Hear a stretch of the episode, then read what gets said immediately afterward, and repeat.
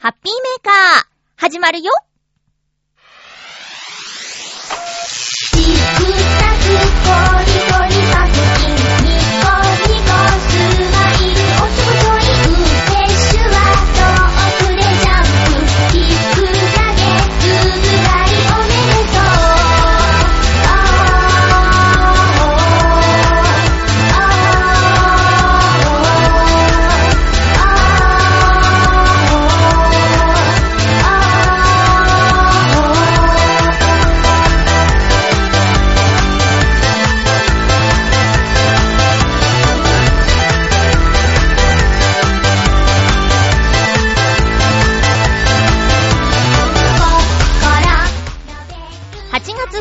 まゆっちょのハッピーメーカー。この番組は、ハッピーな時間を一緒に過ごしましょうというコンセプトのもと、ちょわへよ .com のサポートでお届けしております。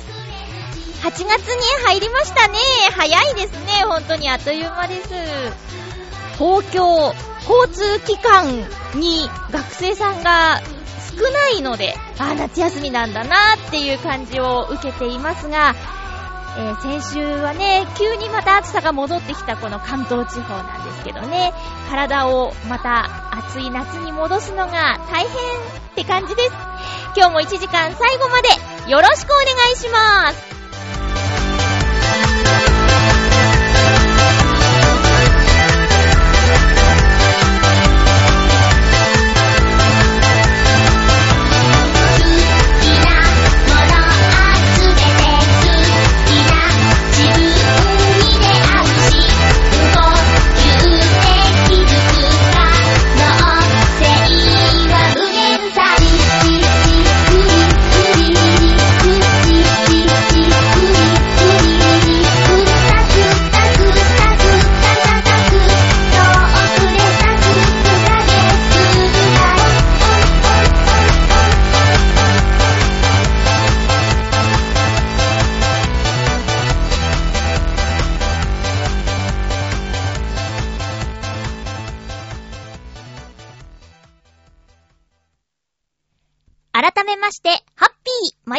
とあませまゆです。皆さん元気に過ごしていますか？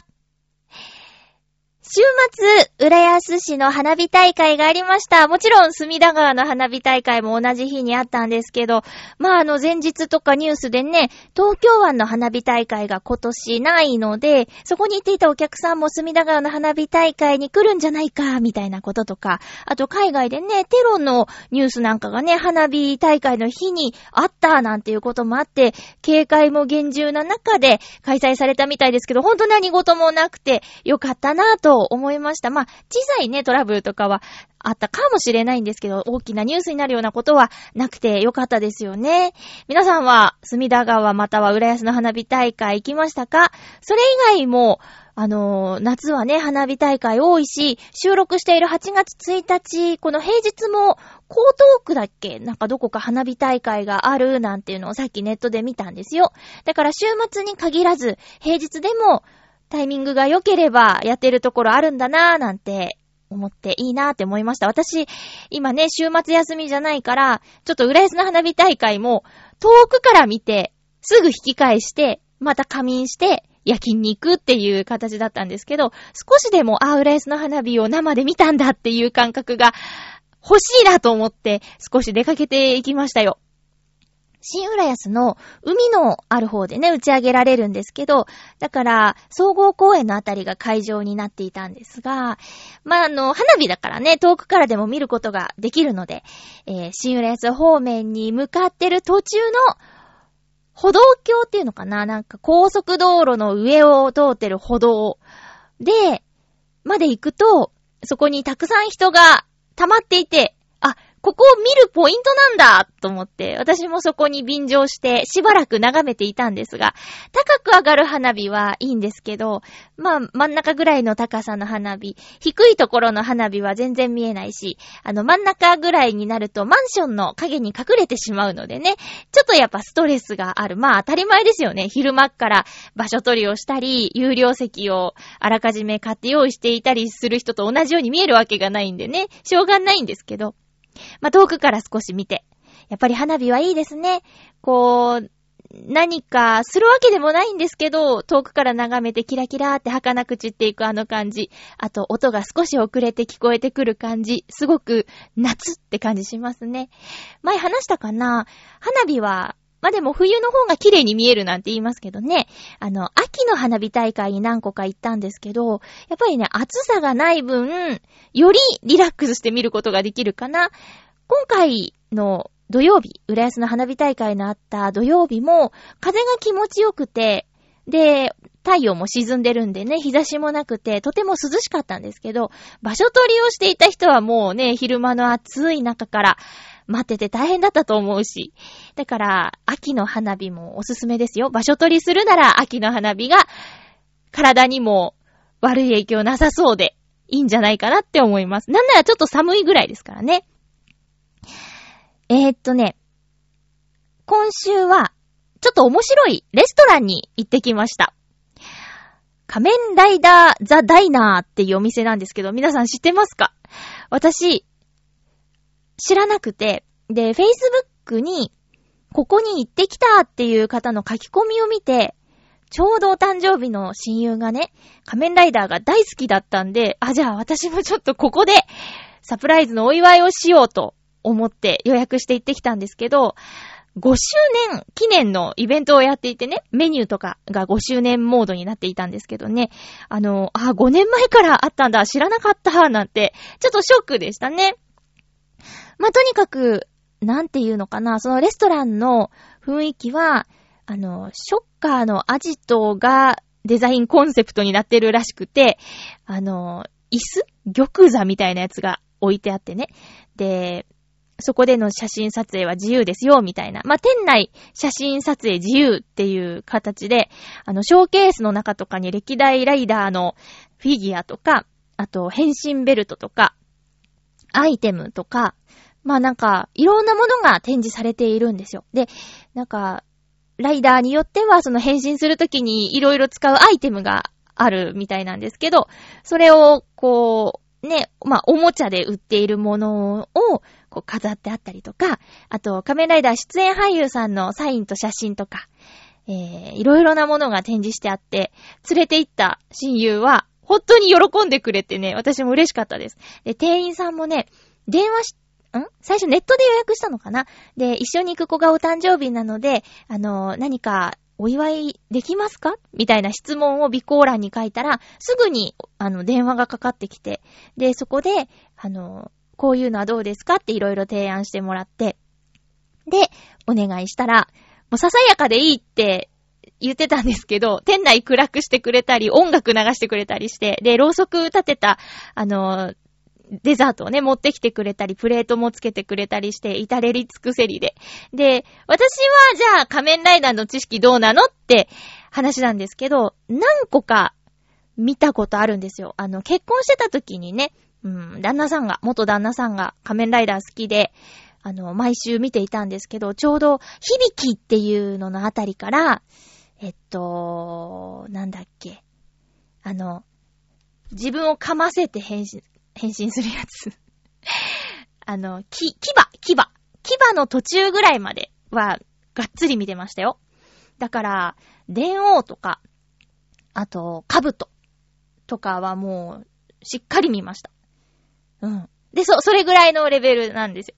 で、あの、だから何個か知っているライダーのフィギュアがあったりとか、あ、これ、響さんのバチやとか、なんかそういうのはあったんですけど、だからあの、知ってる人にはたまらない。で、もちろん昭和のライダーから平成まで全部いるんですよ。で、えっと、メニューも、その、ライダーのデザインのものとか、それを連想させるようなものとかがあります。うん。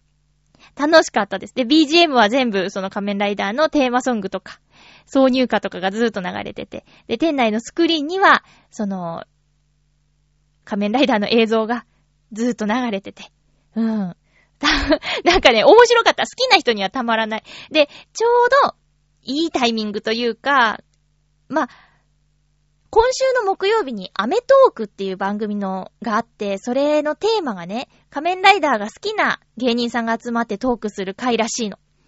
で、もしかしたら、このライダーザダイナーの話にもなっちゃうかもしれなくて、わかんないけどね。で、それ以降だったら混んでしまうかもしれないっていう、いいタイミングだったなっていうのがあります。あとね、なんか東京メトロのイベントで、スタンプラリーも今仮面ライダーやってるみたい。なんか、ね、人気なんね。子供より大人に人気なのかなで、あと、今なんだっけ、仮面ライダーアマゾンズっていうのをやってるらしくって、で、それがね、まあ、日曜日の朝やってる仮面ライダーとは全然違って、かなりグローテスクらしいんですよ。あの、日曜日の朝はお見せできないようなシーンとかをね、バンバン入れてくるらしいの。で、それが、ここ何回かお話になってる Amazon プライムっていう、その Amazon の有料会員に、プライム会員になってる人が見れる映像配信サービスでも見ることができるらしいし、今毎週、東京 MX とかなんかそういう BS 朝日かなんかとかで、ち、うー、やってるとか？うん。そんな話を聞きましてね。で、もちろん Amazons の映像も流れて、やっぱなんか他と雰囲気違うように見えるんよ。ちょっと暗くてね。で、あ、リスナーさんで仮面ライダー好きな人います？意外と多いんですよね。私の職場にも、あの、ま60代のおじさんが、昭和のライダーはね、夢中になって見てたとか、いう方がいたりとか、最近のもちょっと面白いよねって言うから、あ、平成のを見てるんですね、なんて、いう話でね、この間盛り上がったんですよ。うん。っていうことで、仮面ライダーザダイナーに行ってきたお話でした。今回はですね、テーマトークにいただいているお便り、かなりの熱量のものが届いているので、たっぷりめに時間取りたいと思います。では、参りましょう。ハッピートーク今日のテーマは、ポケモンです。もう巷で大流行。もう今年一番、いや、ここ何年か10年ぐらいの中でも、こんなに大勢の人が夢中になっているゲーム、アトラクションっていうの？そういうのは、まあね、10年単位でも一番、一、二を争うものじゃないのかなって思います。なんだかんだ言ってドラクエとかファイナルファンタジーって一部の人じゃん。なんかそれこそ、ね、あのゲーム機がないとできないからね。例えば PS 2とか3とか4とか、あの、いろいろそういうものを持ってない人はできないじゃない？だけど今回、今もうすごく話題になってて、社会現象になっているポケモン GO は、自身も、自身の持っているスマホ使えばできるし、で、無料でね、始められるし。課金するしないはその人の自由だしね。だからこんなにもやってる人が多いんだっていうのはね、すごいことだと思います。で、私もね、なんだかんだで、あの、戦ったりはしてないんですけど、集めるのは楽しくて やってます。うちにいるとね、コイキングとね、ドードーがしょっちゅう現れますね。うん。で、イクスピアリに行ってみたんですよ。舞浜にある商業施設、イクスピアリ。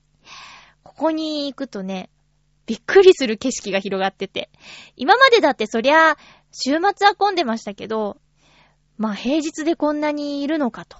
先週の水曜日かな？木曜、水曜日かな？あ、木曜日かな？ちょっとプラーっと行ってみたんですよ。その頃にやっと、あの、なんていうの？ポケストップっていう、あの、ところに、花びらみたいなのが舞ってるのと舞ってないのの違いを知ったんでね。花びらがわーって舞っているところは、あのなんか、ポケモンが出やすいとか、そういう人が集まっている印らしいのよね。で、それがもう、舞浜のイクスピアリは、本当にパッと見綺麗なぐらい地図上で、花吹雪がバーってあちこちに舞ってるんですよ。で、ちょっと行ってみようと思って行ったら、あの、レアな、というか、まあ、人気のというか、よくわかんないんですけど、私でも知ってる、私でも知ってるっていうのは、その、歌に出てくる名前のポケモン、見たことがないので、絵と名前は一致しないんですけど、あの、ヤドランダーとか。うん、そん、そんなんが出てきたりするんですよね。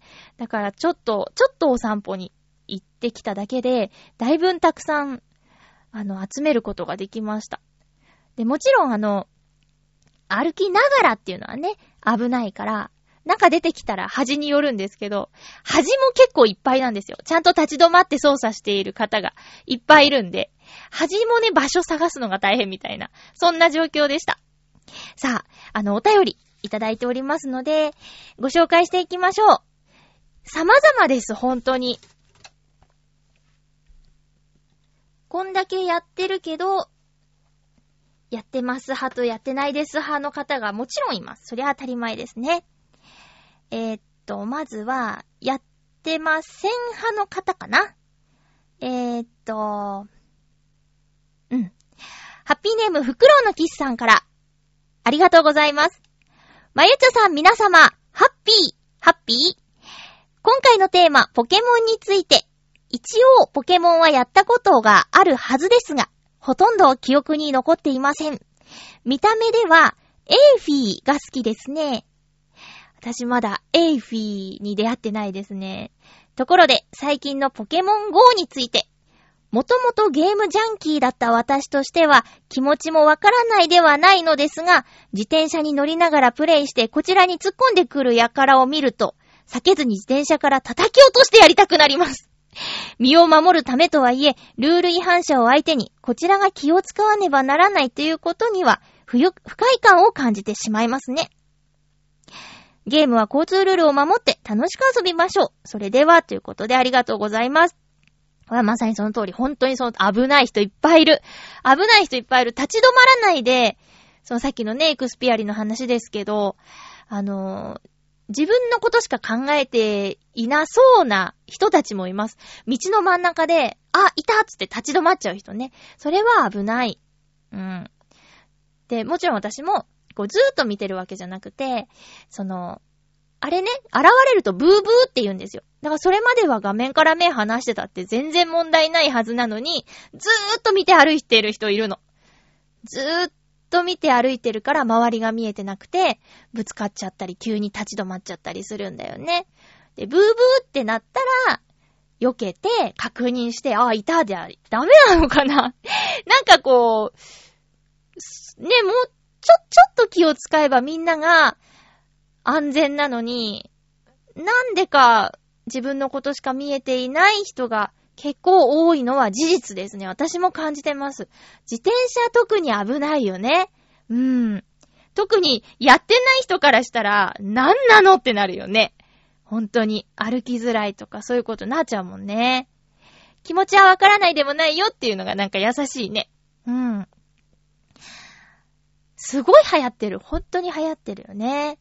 ポケモン、やったことあるはずってことで、一応そのゲームボーイ的なやつでやったことあるんですね。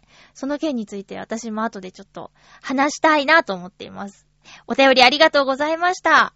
叩き落とさないように気をつけてくださいね。あの、もう何考えてるかわかんない人もいるから、身を守るために、なるべくそういう人には近づかないようにしましょう。うん。いや、嫌ですけどね。なんで？ってなっちゃいますけどね。そこは、大人なんで。気をつけてください。続きまして、ハッピーネーム、コージーアットワークさん行きましょう。まゆちょうハッピー、ハッピー？ポケモン、すみません。漫画もアニメもゲームもほとんど見ていません。ペットじゃないにしても自分で戦うではなく、パートナーを戦わせるというところが、なんとなく闘犬とか闘鶏みたいで好きになれないところなのかも。サトシくん、たまには自分で戦ってみてはどうかな。これは面白い視線ですね。なるほど。そうか。そう、そうか。いけっていう感じそのね、アニメも、私もアニメも映画も見たことないから、実際どういう風に、いけって言ってんのかよくわからないんですけど、まあ、そうか。自分が行かずに、その、例えばピカチュウを戦わせてるとか、そこがちょっと違和感なわけですね。捕まえるところは写真を撮るようなものだからわからなくはないんですけれど、うーん、うーん。優しいんだね。あと、ポケモン GO に関わらず、歩きスマホや運転中スマホを機能として、できないようにして欲しいものだなと思います。不便になるけど、事故よりはマシじゃないかな。では。まあ、そうですね。ありがとうございます。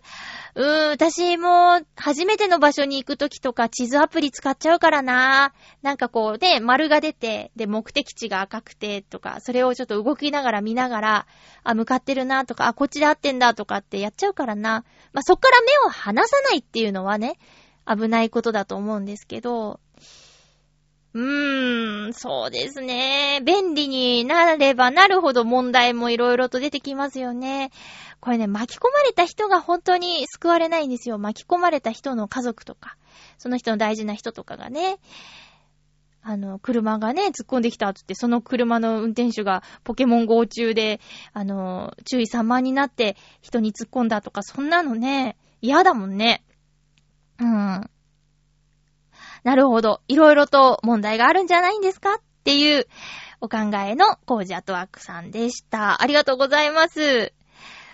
そう。捕まえるところはね、私も今この段階、よくわからなくて、なんか何でもかんでも、あ、さ、最近は何でも撮ってなかったの。これ持ってるから撮らないでいいや、みたいにしてたら、友達が、あの、同じのでもいっぱい撮って、いっぱい撮って、ポイントかなんか集めたら、その子を進化させることができるんだって聞いて、同じものでも出てきたら取るようにしてます。だから、今うちにいたら、なんだっけ、コイキングがいっぱいなんですけど、コイキング、コイキング、コイキング、コイキングってやってますね。あとは、上限。手元に置いておける上限が250匹とか、なんかあるらしくって。で、博士に送るっていう操作があるんですよ。で、送ったら、その、進化に使える飴をもらえるらしくって、それで手元にあるポケモンを減らして、飴を増やして、増えたら進化させてっていうところまでです、私今。だからジムとか行ってないし。うん。あ、ジム、ジムらしきところを触ったら、チームを分けようぞ、みたいな感じで、博士が言ってきたんで、チームの色を選択したまでですね。だから戦ったことないんだよなコージャットワークさんお便りありがとうございました。それでは、次からですね、ちょっと長めのお便り、ものすごい熱量のお便りをいただきましたので、あの、お話交えながらお便り紹介していきたいと思います。ハッピーネーム、さそうさんです。ありがとうございます。まゆちょうハッピー、ハッピー？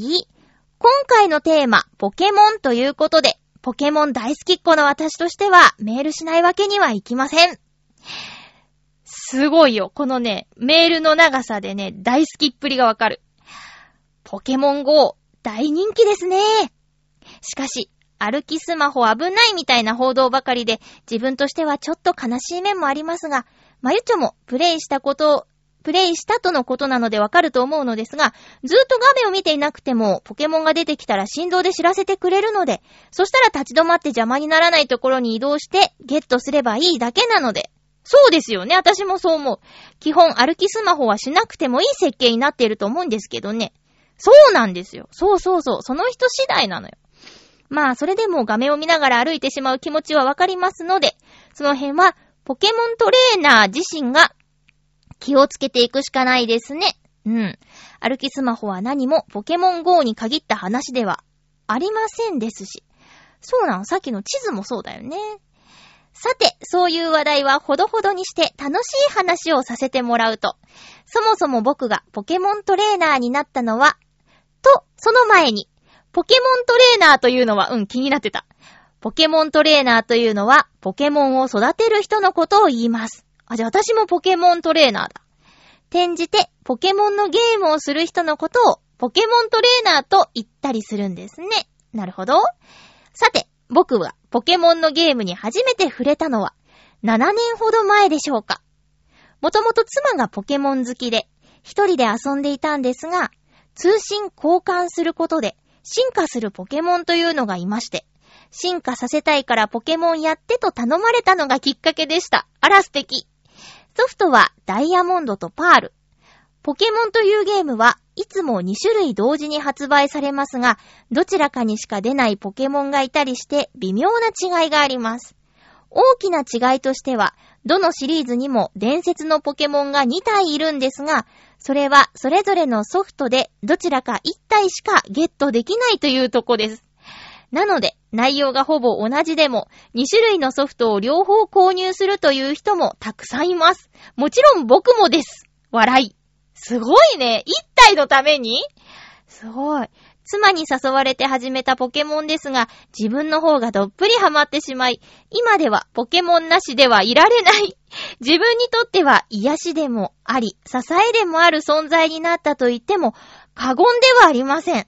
すごいね。まゆちょのお友達が、データが消えて休んだという話、気持ちわかります。うん。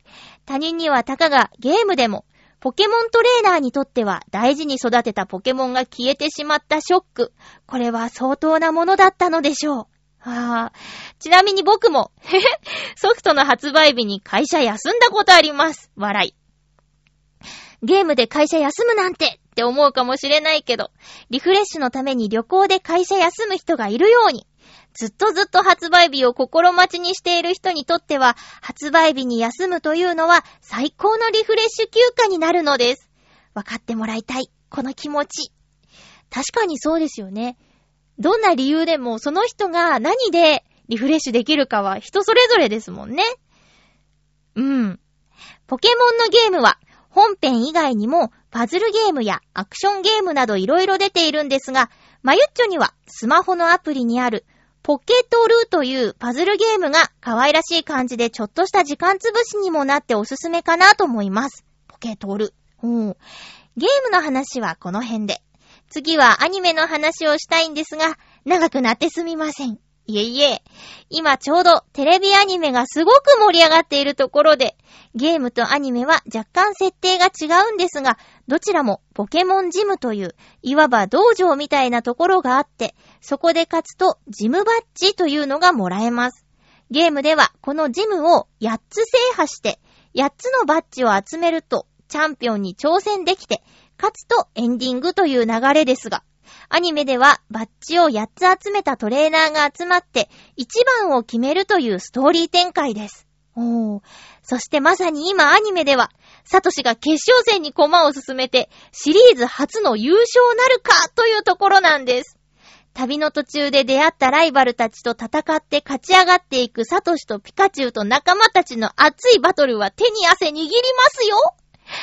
他にも悪の組織が絡んできたりしていて、シリーズ通して見ていないとわからない部分もあると思うんですが、もし興味がちょっとでも湧いたら、まゆっちょ、そしてリスナーの皆さん、木曜午後6時55分からテレビ東京系列、ぜひご覧になってください。なお、地域によって放送時間が変わる場合がありますです。そして映画。夏といえばポケモン映画。夏のいいところ、ポケモンの映画がやる。過去前回のテーマより。うーん。テレビも暑いですが、今年の映画も暑いです。そしてちょっと泣けるかも。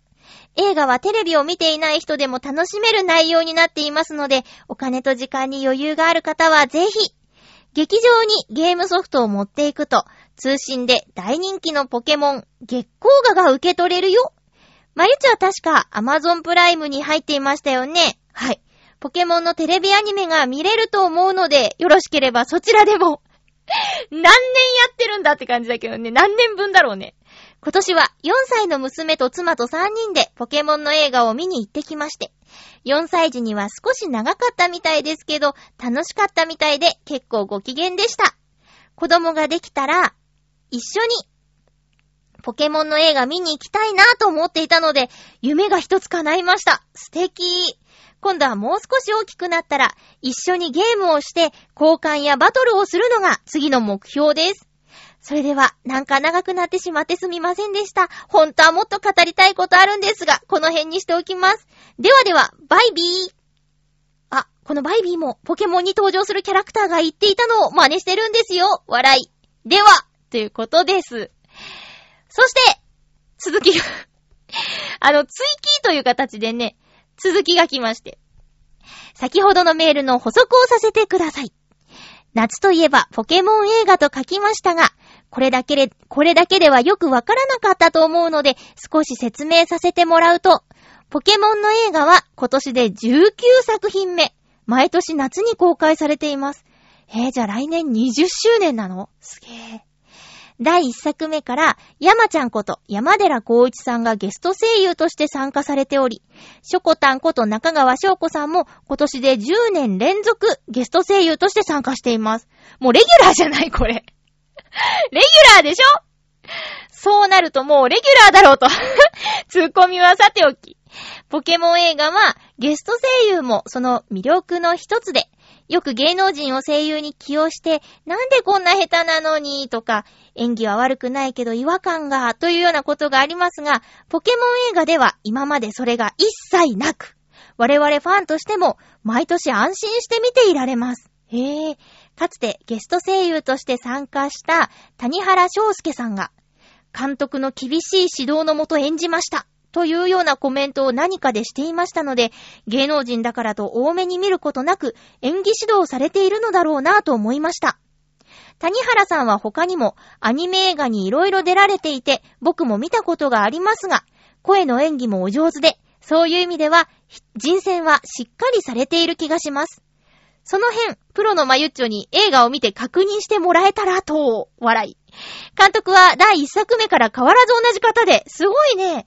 ルドルフといっぱいあってなの監督もされてますよ。わーまたまた長くなってしまいましたが、これにて、バイビーバイビーへー、ルドルフといっぱいあってなはね、面白そうだなと思ってます。あの、映画館行くかどうかはちょっと三角ですけど、いや、見たいのが他にもいっぱいあってな。へー、いや、すごいな。あの、し、たくさん書いてくれて、私、ちゃんと紹介できたかなあのね、そうなんですよ。私アニメも全然見てなくて、あの、歌は知ってるけど、あの、早いとこわかんないし、で、サトシくんの見た目はわかるけど、で、声を松本里香さんがやってることもわかるし、なんだっけ、武蔵小次郎ニャースも知ってるけど、そのストーリーとして30分なり20分なりをしっかり見たことが一度もないレベルなんですよ。だからちょっとね、笹生さんからしてみたら、何って感じかな。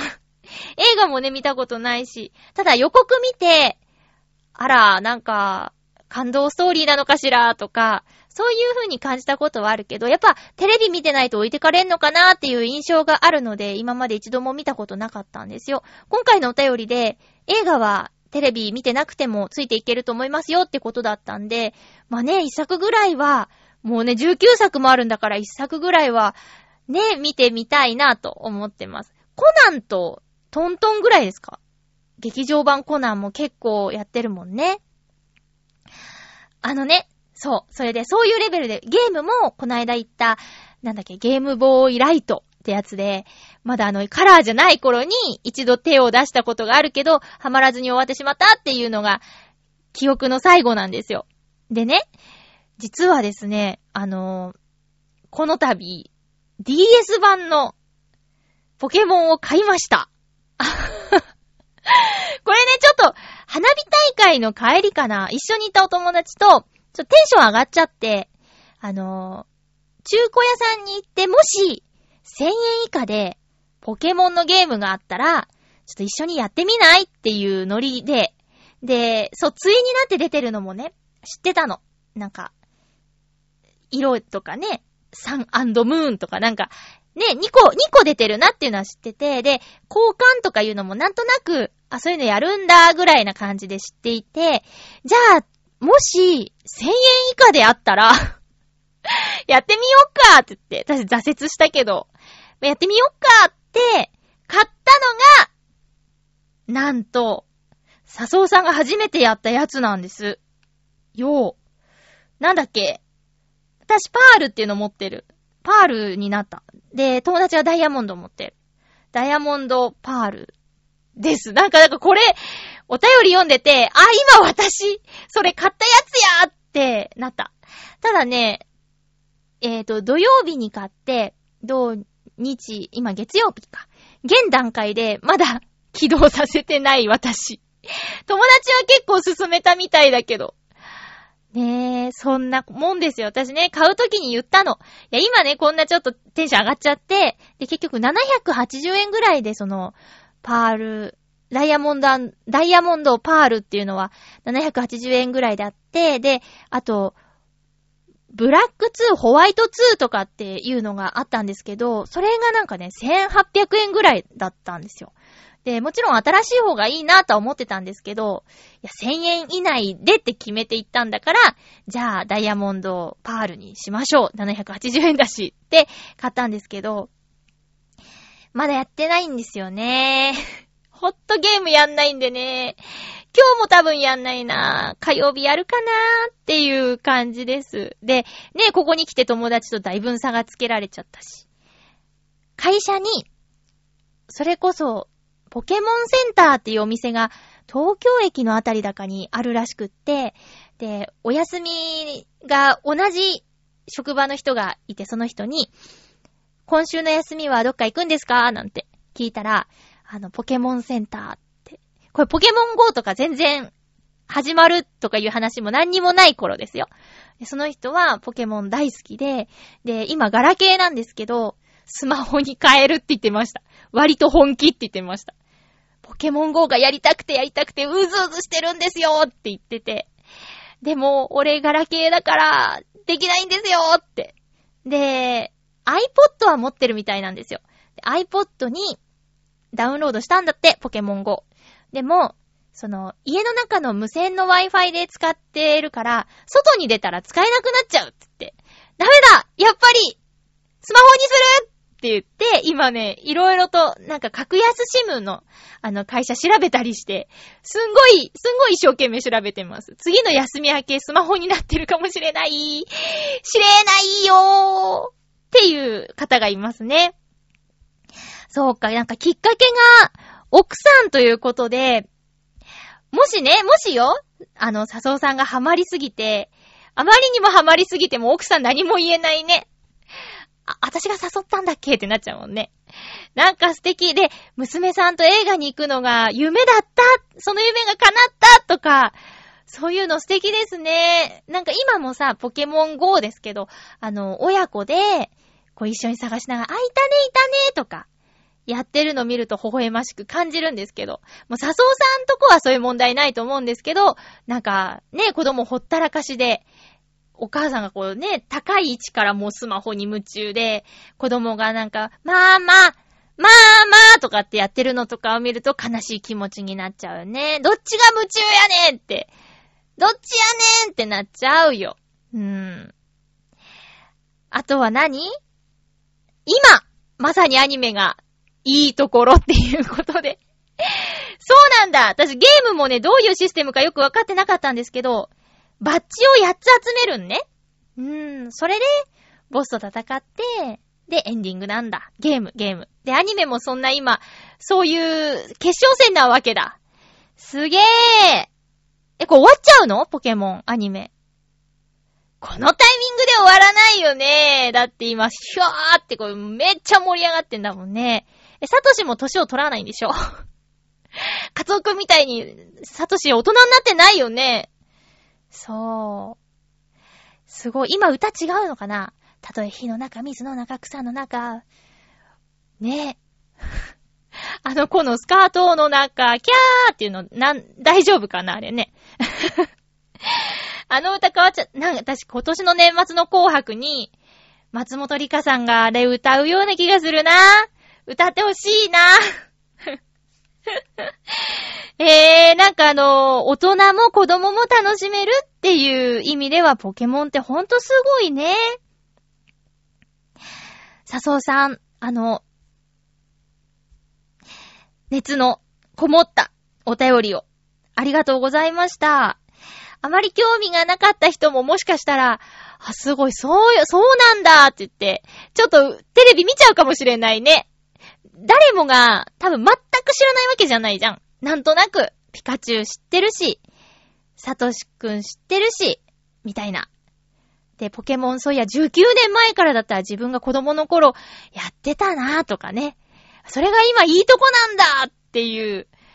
えー、ちょっと見てみようよ。ねえ。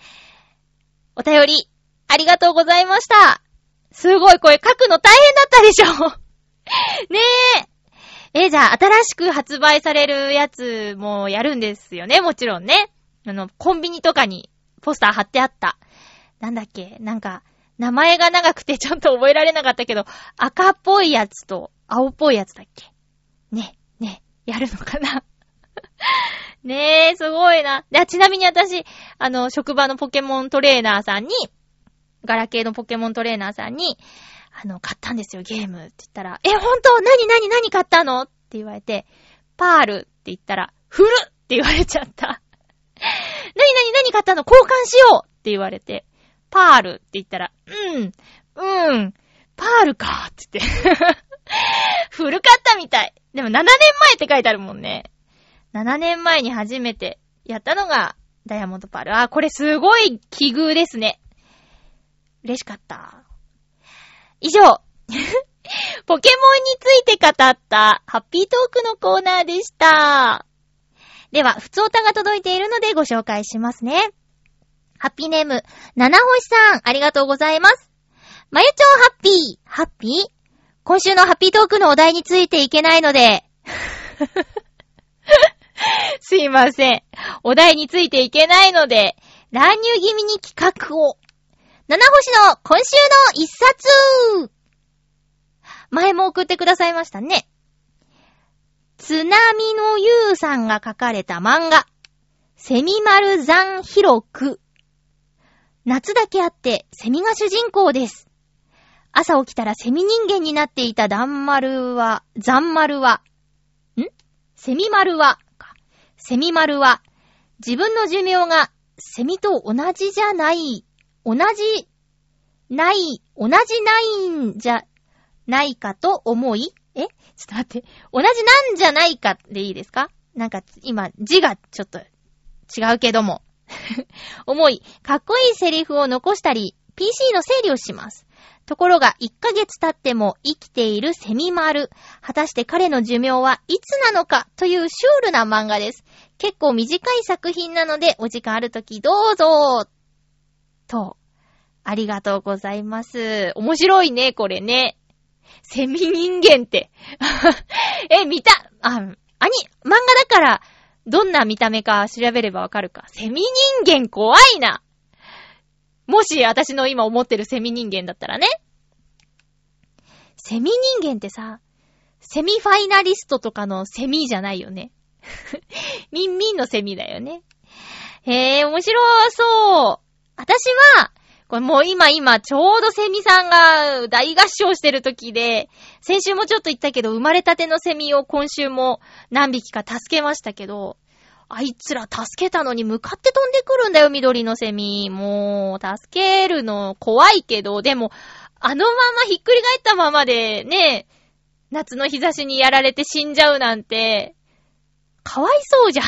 だから元にね、こう、ひっくり返し、仰向けをこう、うつ伏せにひっくり返してあげるんだけど、ちょっと向きとかね、距離考えないと攻撃してくるからさ、で、で、そんなセミが今賑やかなんですけど、私は、セミを見て思い出すのは、バカリズムさんが脚本を書いて出演もしてたんですけど、えー、世にも奇妙な物語の来世不動産っていうお話を思い出します。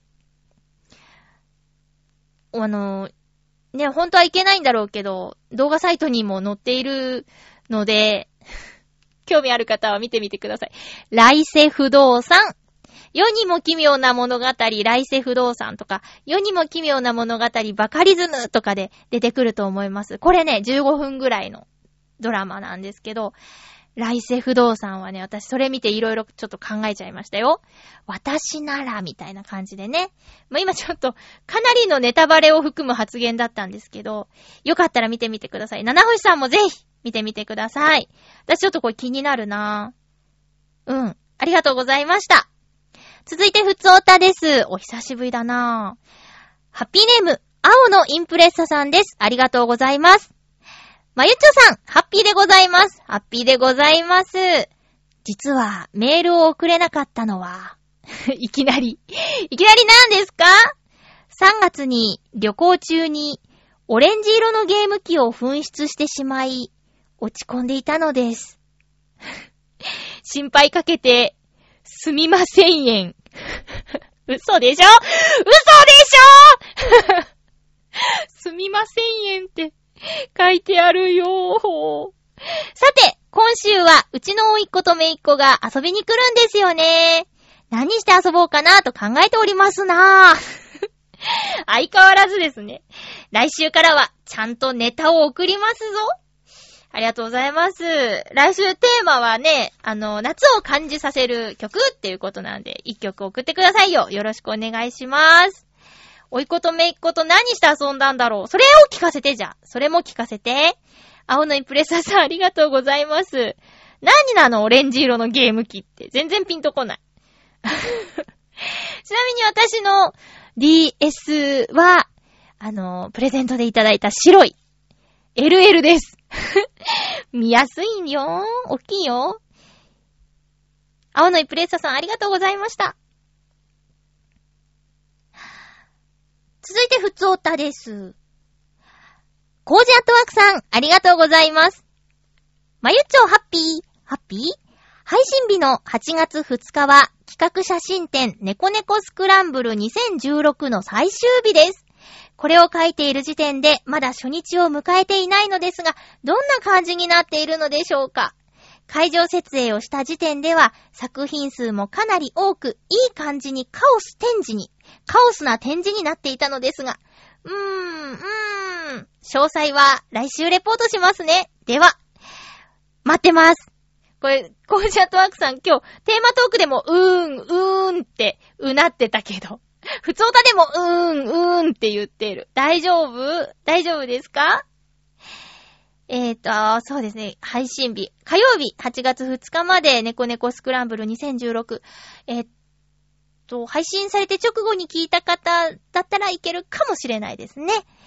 えー、お便りありがとうございました。コージアットワークさんが企画したあの、なんだろう、ちょっとこう、キリッとした猫さんたちのポストカードのね、チラシのやつですよね。来週、レポートお待ちしております。では、今週のおすすめの一本。さっき七星さんの時にこんなこと言ったから、あれ合ってるかな？なんてちょっとドキドキしちゃいましたけど、今週のおすすめの一本。今週は、新ゴジラ見てきました。あのー、こんなに早く行くつもりじゃなかったんですけど、公開日、金曜日に、タイムライン上がシンゴジラ、シンゴジラですごくって、まあ、ちょ、たまたま私がフォローをしている人が、なんか大絶賛してたんですよ。で、その方が、行った他の方のリツイートをかけたりとかしてて、なんか、あ、シンゴジラ行かなきゃみたいな気分になっちゃって。で、日曜日に行ってきました。前浜のイクスピアリに。その時に、ポケモン GO もやっちゃったんですけど、あ、シンゴジラは、先週もちょっと話したよね。私の専門学校の時の同期の米本慎太郎くんが出演してるということでもあり、えー、興味があったんですよ。あと、長谷川博樹さんが出演しているということもあり、すごく興味があって。で、安野さんのね、監督作品でゴジラでしょ？あの、テレビドラマの青い炎にハマっていたので、なんとなくこう、安野さんの、なんていうかな、安野さんとゴジラとか、安野さんと特撮とかいう、それだけで気になってて。極めつけが、なんで行こうと思ったかの極めつけが、リツイートで見たんですけど、青い炎の作家さん、漫画家さんが、あの、安野さんと大学の同期だっっていうことで、ずっとライバル視してたっていう話が青い炎っていう原作漫画もあるんですけどね、テレビドラマもあって、これ Amazon プライムで見ることできるんですけど、これ Amazon プライムの青い炎めっちゃ面白いから見てください。それを見ていたので、あの、その作家さんが、あの、負けたよみたいなことつぶやいてたの。では、青い炎って実際今も続いてるんだなっっていう、そのリツイートかけた人のコメント見て、ドワーって、いい意味の鳥肌が立ってね、これはすごいと思って、見に行ったんですよ。ただまあね、この時点で見たことを話すのは、ネタバレになっちゃうし、知らないで行った方がいいと思うんですけど、私、ゴジラの知識ゼロで行ったんですが、楽しめたし、まあ、言えることはテンポが良くて、難しい言葉いっぱい出てくるんだけど、テンポで押し切られた感じです。あとは、もう、まあ、ゴジラってそういうもんだろっていうことだと思うんですけど、見慣れた景色がどんどんめちゃくちゃになっていくありさま。それで自分がここにいたらって思った時の恐怖。何もできんだろうな、とか。生き残ったところで、この後どうすんだよっていうのはインディペンデンスで見た時もそうだし、ディザスター系、あの、パニック系見た後は大体そうなりますよね。復興大変だろうなーって。復旧復興大変だろうなーって。ただもうなんていうか、くすっと笑えるところもたくさんあるし、うわーっていうのも結構あったし、そうですね。なんか、ジーンとするっていうのは、その人、人と人との、実は、みたいなやつが、うーん、いいねっていう風になったりとか、あとも、やれやれとか、そういうなんかいろんな感情が出てくる映画でした。結構お客さん入ってましたよ。うん。で、なんかね、見たものによっては、その、2回目のが楽しめるみたいな書き込みもあったんで、もしかしたら、いやーでもなちょっとあの映像的に耐えられないシーンとか結構あったんで、2回目、うーん、困った。どうしようかなって感じです。それすらが、それさえ我慢できれば、2回目も楽しそう。テンポが速いっていうのは、セリフ回しが速いっていうのも一つあってて、ちょっと全部聞き取れない、早口だなっていうところがあるんですけど、その辺がちょっと落ち着いて見られるんだとしたら、2回目のが楽しいかなって思いますね。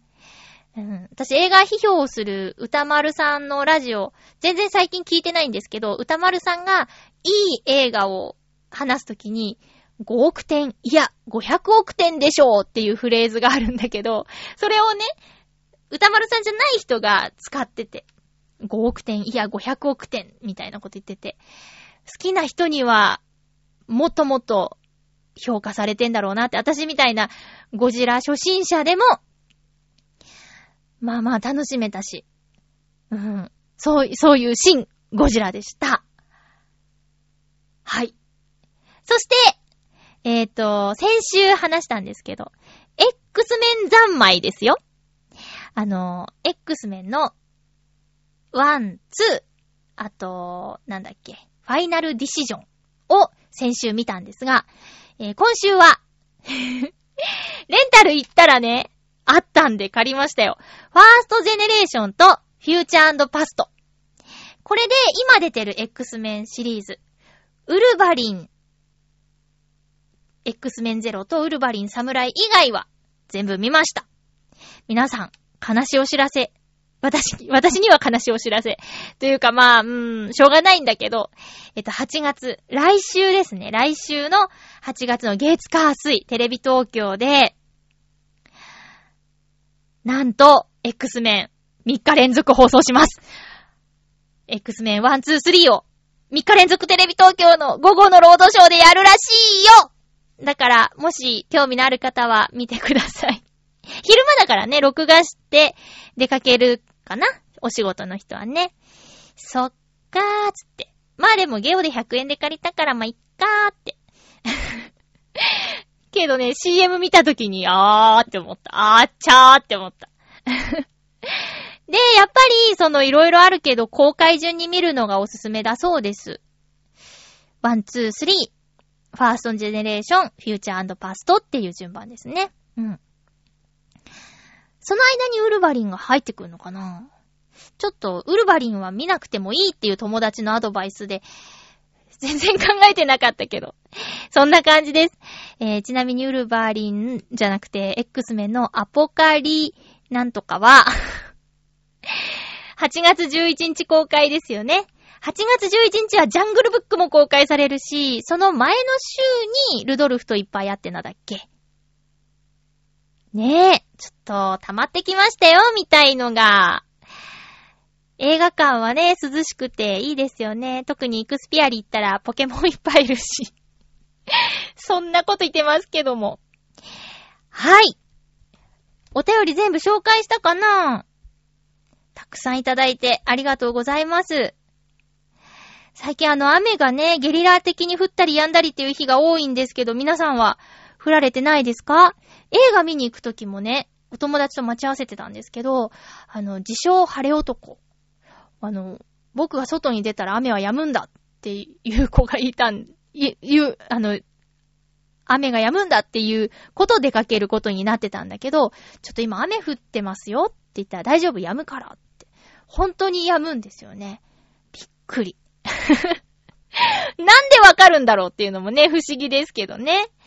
えっ、ー、と、次回は8月9日の放送を8月7日にする予定です。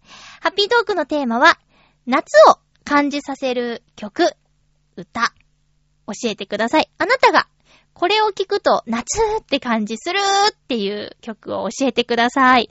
もちろんね、かけることはできないので、あの、皆さんも聞いてみてくださいねっていう形になっちゃうと思うんですけど、えー、これ夏を感じさせる曲と、そのエピソードがあれば教えていただけると嬉しいです。よろしくお願いします。